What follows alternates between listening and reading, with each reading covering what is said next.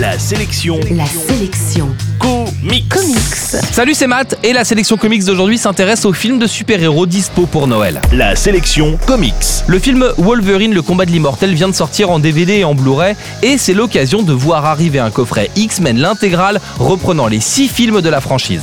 Alors évidemment, tous ces films ne sont pas des chefs-d'œuvre et si X-Men 2 et X-Men First Class sont de vraies réussites, le premier X-Men Origin est un navet un peu décevant. Le coffret X-Men l'intégrale est une très bonne idée cadeau, d'autant plus qu'il contient le film Wolverine, le combat de l'immortel qui vient juste de sortir. L'autre film de super-héros qui a fait l'actu cette année, c'est Man of Steel. Il est sorti dans une édition classique, bref, mais il est surtout dispo dans une édition de luxe vraiment sympa. Le boîtier prend alors la forme du logo de Superman et cette édition est livrée avec une tonne de bonus. C'est du lourd. La sélection comics.